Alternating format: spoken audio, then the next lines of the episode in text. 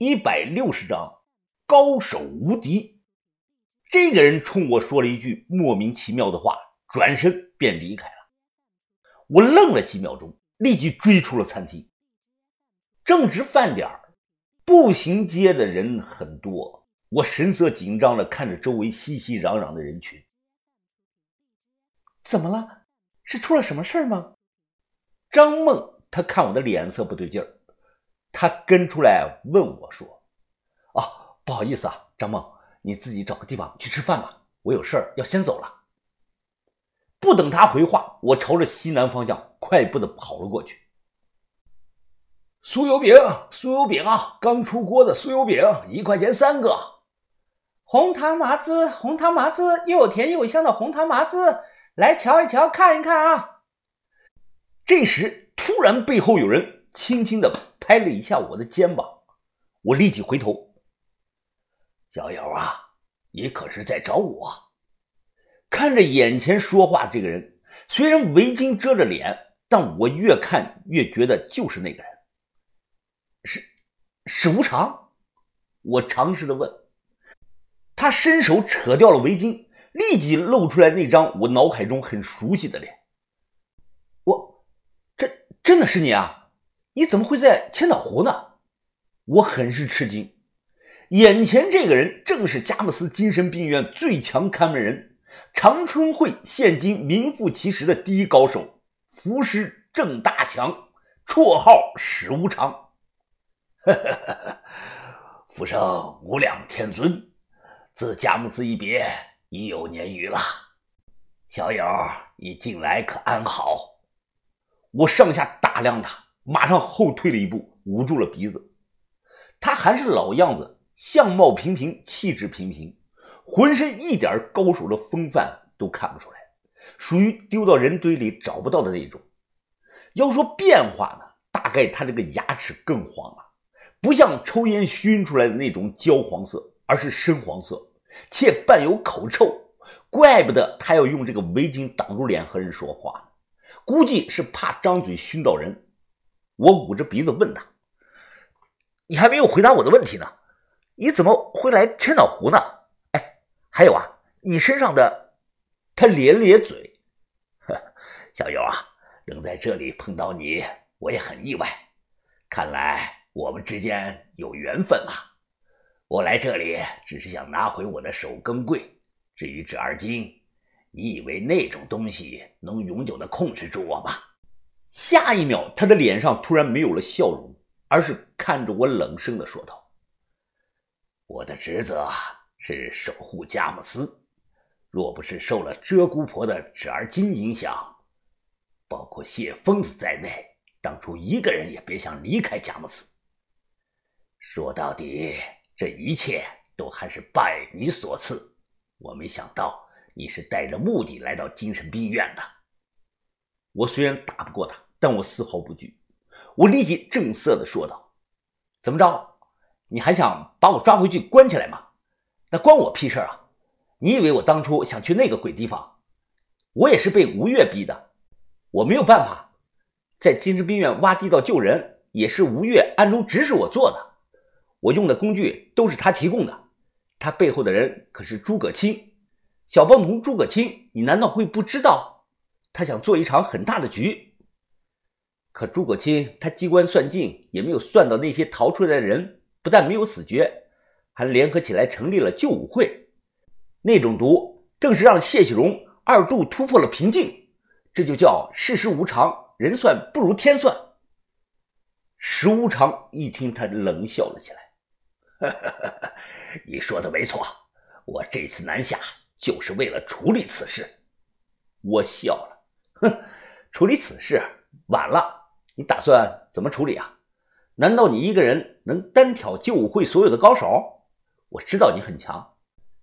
先不提苦泉和魏武，还有冰野那批人，就一个谢启荣，你有把握处理得了吗？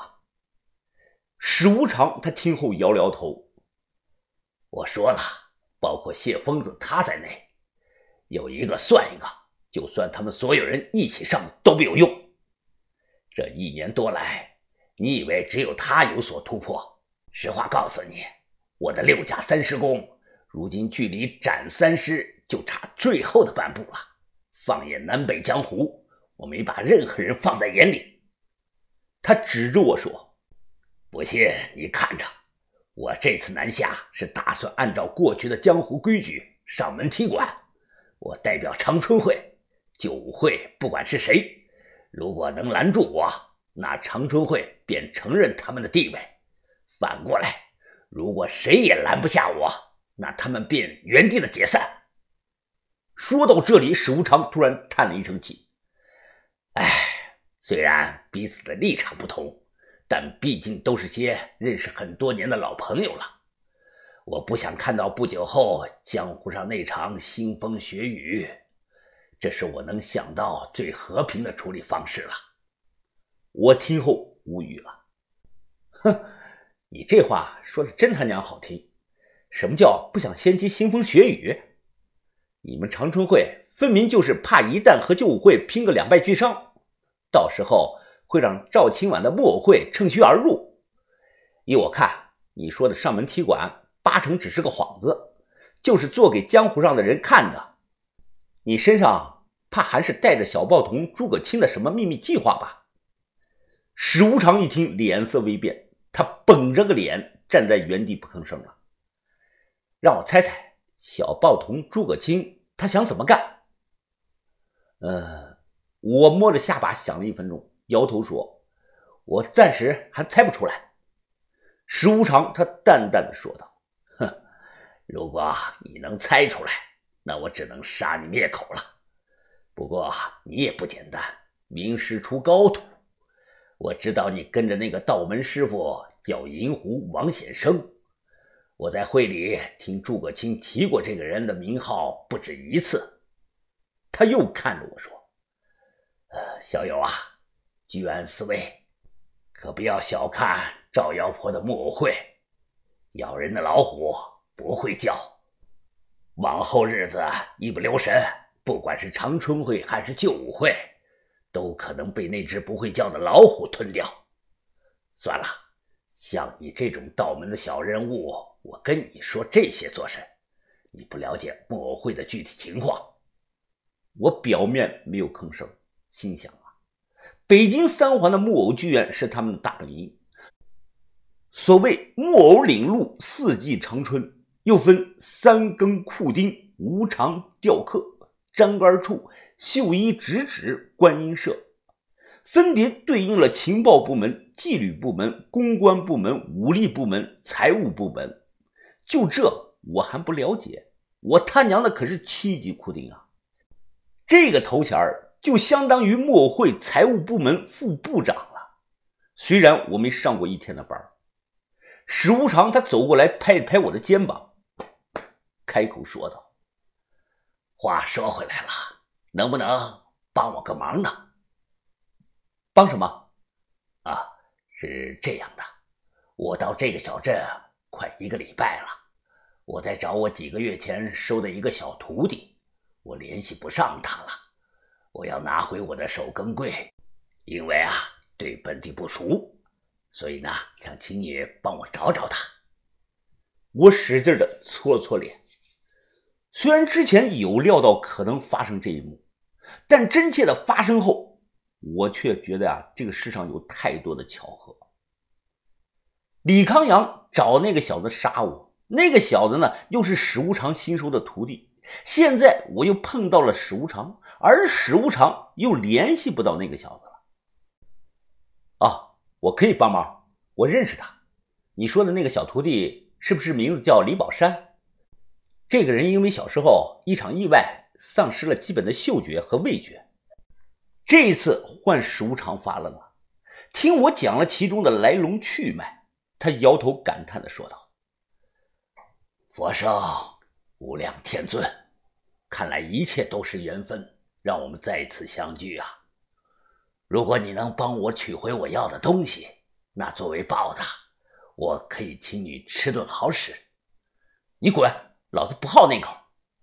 知道他是在开玩笑，我大骂道，他却一脸认真的说：“你先别忙着拒绝，还记不记得当初我在佳木斯？”跟你说的那些话。这人食啊，就是另类的人间美味。当你摘去有色的眼镜看它，你就会发现，那种冒着腾腾热气的样子，就好比满汉全席上的盘中珍馐啊，在揭开盖子的那一刻会金光浮现。他全然不顾我此刻苍白的脸色，只是闭上眼，摇头晃脑的说道。宋代的老禅师施敬坛曾作诗形容过这一美味，他诗中便说：“本自深山卧白云，偶然来此寄仙身。莫来问我仙佛道，我辈皆是阿屎人。”说完，他从这个怀中拿出了一小袋，打开这个番茄酱。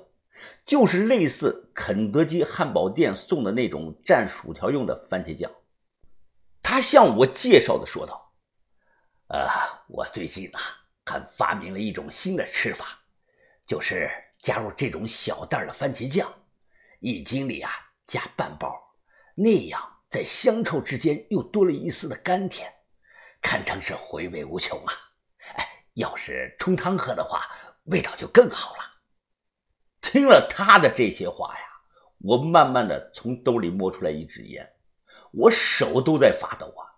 此刻我只能用两个字来形容史无常的想法：无敌。